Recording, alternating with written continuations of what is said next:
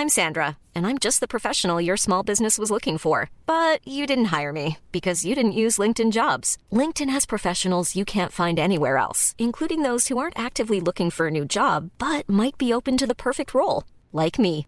In a given month, over 70% of LinkedIn users don't visit other leading job sites. So if you're not looking on LinkedIn, you'll miss out on great candidates like Sandra. Start hiring professionals like a professional. Post your free job on linkedin.com/people today.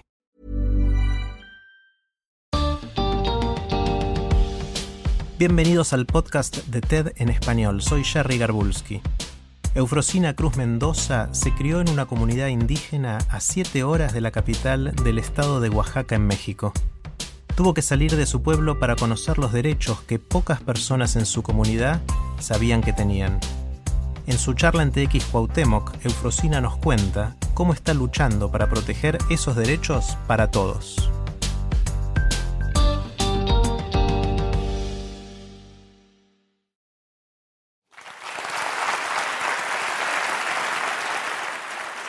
Soy hija de una mujer indígena, de un hombre indígena, que la vida y las circunstancias le negaron la oportunidad de ir a la escuela. Mis papás no saben leer, no saben escribir. Mi madre tuvo 10 hijos. A la más grande mi papá la entregó en matrimonio a los 12 años, a los 13 años, pues ya era mamá. A los 31 años mi hermana Claudia ya tenía nueve hijos. Pero tampoco no responsabilizo a esa mujer y a ese hombre, porque en ese entonces creían que era lo correcto. Yo vengo de una comunidad que se llama Kiegolán, de los 570 municipios que tiene mi estado. Soy indígena, mi lengua materna es el zapoteco. Yo tuve que arrebatar esta lengua que hoy me comunico con ustedes para poder entender cuáles son mis derechos y cuáles son mis obligaciones. Y para eso tuve que huir de ese entorno, con todo el dolor de mi corazón. Ese día, hace más de 25 años, mi corazón se dividió en dos.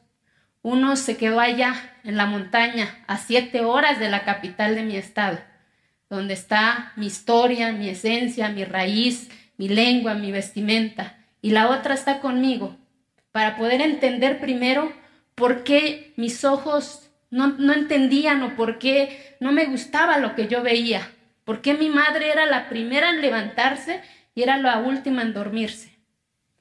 ¿Por qué tenía yo que levantarme con ella? Tuve que aprender a hacer tortilla, a traer el leño en el burro, porque eso es lo que teníamos que hacer las mujeres. Y yo no quise eso. Y para eso, cuando yo salí de mi tierra, pues no había luz, no había carretera, yo me dormía en, piso de, piso de tierra. Si me hubieran dicho que dormir en cama estaba más chingón, pues yo lo hubiera escogido, ¿no? Y pero para poder entender eso, pues tuve que arrebatar algo que yo creo que es la herramienta para poder transformar mucho de lo que nos duele, que es la educación. Tuve que arrebatar mi educación, porque la vida no me la regaló. Tuve que trabajar en la mañana y en la tarde estudiar mi secundaria, mi bachillerato, soy contadora pública. Y al paso del tiempo yo regresaba a mi entorno y mi mamá seguía levantándose a las 3 de la mañana a hacer tortilla, la cal calcome, porque desde un día antes tienes que cocer el nixtamal, quebrajar el nixtamal, poner tres tortillas en el comal, porque luego dicen que no somos mujeres, ¿no? Pero no responsabilizo ese entorno. Responsabilizo a la circunstancia, que es la pobreza y la marginación. Y no la pobreza y la marginación de aquí, sino que de aquí. Porque cuando una mente no está educada, tiene miedo a cuestionar, tiene miedo a exigir, pero sobre todo tiene miedo de decidir cómo quiere las cosas. Pero cuando una mente se educa, descubres qué es la libertad, descubres cuáles son tus derechos y tus obligaciones sin negar tus raíces Siento orgullosa de ser indígena, de hablar mi lengua, de ir a, mi pueblo a hacer la fiesta. Pero eso no significa que sea menos. Eso no significa que mi comunidad o que los 16 millones de mexicanas y de mexicanos que habitan en este país, que son indígenas, no tengan derecho a educación, a salud. Pero entendí algo, que nadie iba a cambiar eso si yo no daba el primer paso, que es precisamente romper ese paradigma cultural que la propia sociedad a veces nos impone.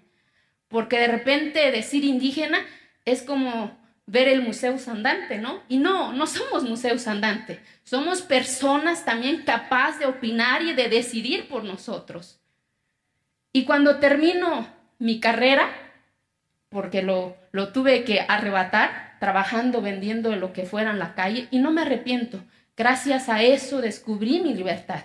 Fui instructora comunitaria y de ahí quería yo ser doctora, pero pues no había cómo, ¿no? Y por eso eh, terminé siendo contadora y por eso hoy sé que uno más uno es dos, derechos y obligaciones.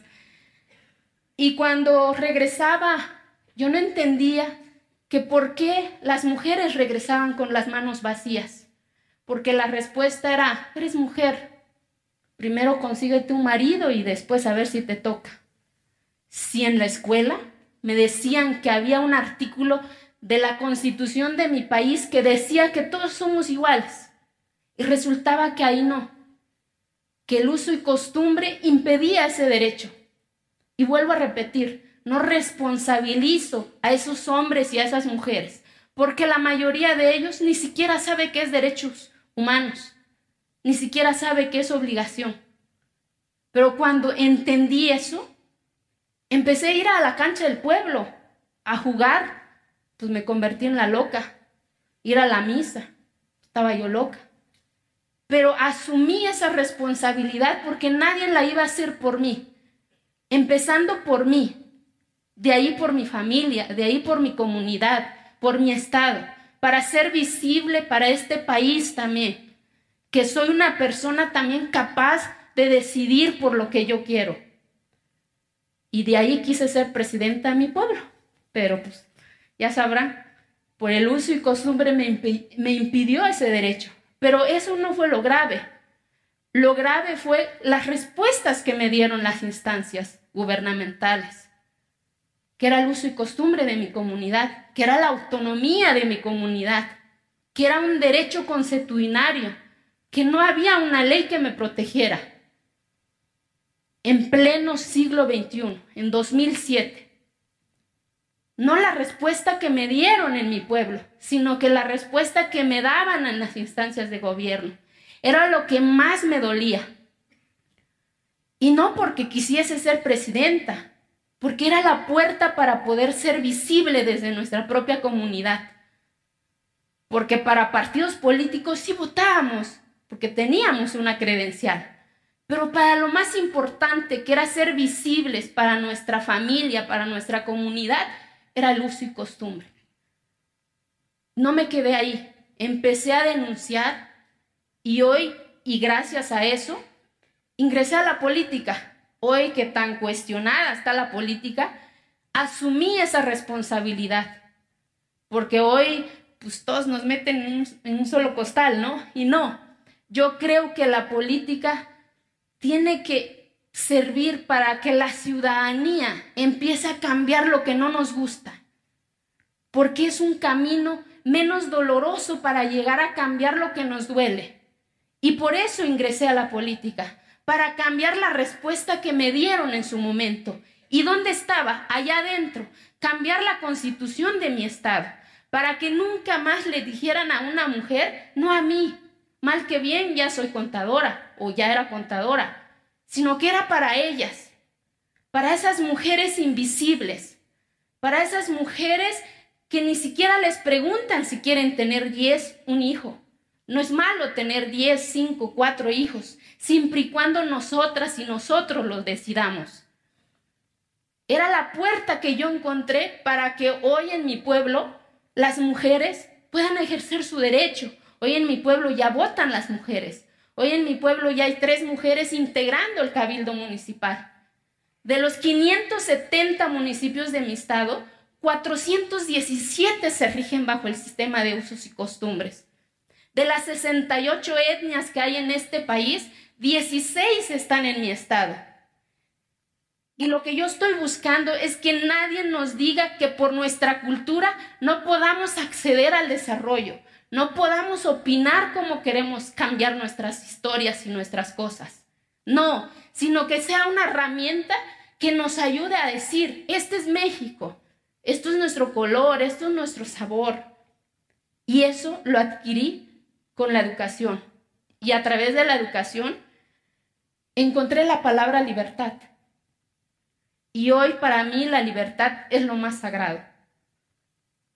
Y gracias a eso fui diputada federal y dije, no solamente en mi estado, también para esos 16 millones de mexicanas que habitan en este país, a nadie le digan que no tiene derecho. En 2014 logré una reforma a la constitución de mi país para que nadie le dijera o le dé la respuesta que me dieron en su momento.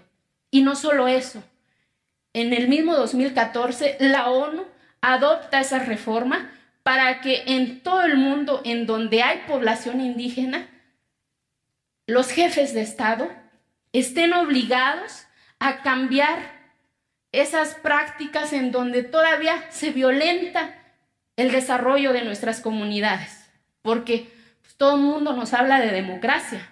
Y yo he dicho, la democracia lo considero como una paloma, una de mujer y una de hombre. Sin la otra ala no podemos llegar a esa democracia. Y más con el rostro indígena. Y hoy agradezco que está la persona más importante también conmigo, que es mi hijo, por otra razón que no voy a dejar, que no voy a eh, dejarme, sino que voy a seguir, porque no basta que se haya logrado esta reforma. Ahora es pedir que se aplique para que no nada más esté en una reforma, sino que, que sea de verdad que de los 570 municipios, de los 417 mínimo haya 5 mujeres o 20 mujeres siendo presidentas municipales. Y vuelvo a repetir, lo importante no es votar y ser votadas, lo importante es que vamos a ser visibles para el resto de este México. Y Nigeria nak que chinarane sten shus no ru iniki ba salme eureza naco libre. Muchas gracias.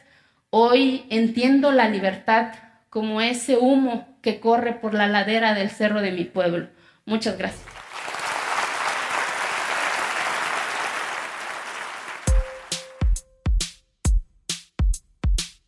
Para más ideas de TED en español, visita tedenespanol.com. Soy Jerry Garbulski y te espero en el próximo episodio.